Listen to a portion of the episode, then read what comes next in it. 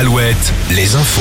Avec Fabienne Lacroix, bonjour. Bonjour Arnaud, bonjour à tous. On a battu des records de chaleur hier en France, notamment à Bordeaux où le mercure a frôlé les 28 degrés dans l'après-midi. Mercure en baisse hein, donc ce jeudi sous l'effet d'une perturbation qui touchera en cours de matinée la Bretagne. Des pluies dans l'après-midi de Saint-Nazaire à Châteauroux. Le ciel va rester clément en revanche au sud de la Loire, prévoyé de 15 à 20 degrés pour les maxis. L'eau, justement, il en sera question aujourd'hui. Emmanuel Macron se rend dans les Hautes-Alpes pour présenter le plan destiné à améliorer la gestion de l'eau. Une cinquantaine de mesures vont être dévoilées euh, pour réduire le gaspillage et mieux utiliser cette ressource menacée par le réchauffement climatique. Le chef de l'État ne s'était plus déplacé en France depuis début janvier, date à laquelle avait été présentée la réforme des retraites.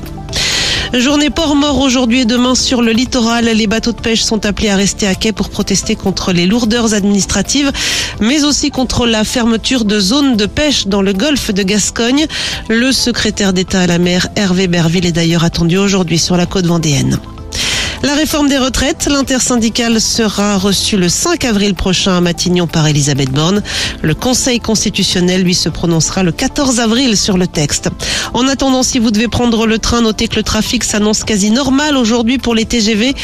Comptez également 4 TER sur 5 en circulation, de même que deux tiers des intercités. À Nantes, l'homme qui avait mis le feu en juillet 2020 à la cathédrale a été condamné hier à 4 ans de prison ferme.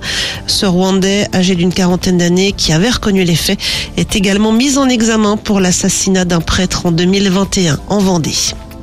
Les sports avec le basket et la défaite de Cholet hier en Estonie face à Calais pour le compte des demi-finales allées de la FIBA Europe Cup. Et puis en foot, l'arrivée d'Hervé Renard à la tête de l'équipe de France féminine devrait être officialisée aujourd'hui lors d'une réunion du comité exécutif de la Fédération française de football. Hervé Renard va succéder à Corinne Diacre. Très bon réveil, vous êtes avec Arnaud sur Alouette.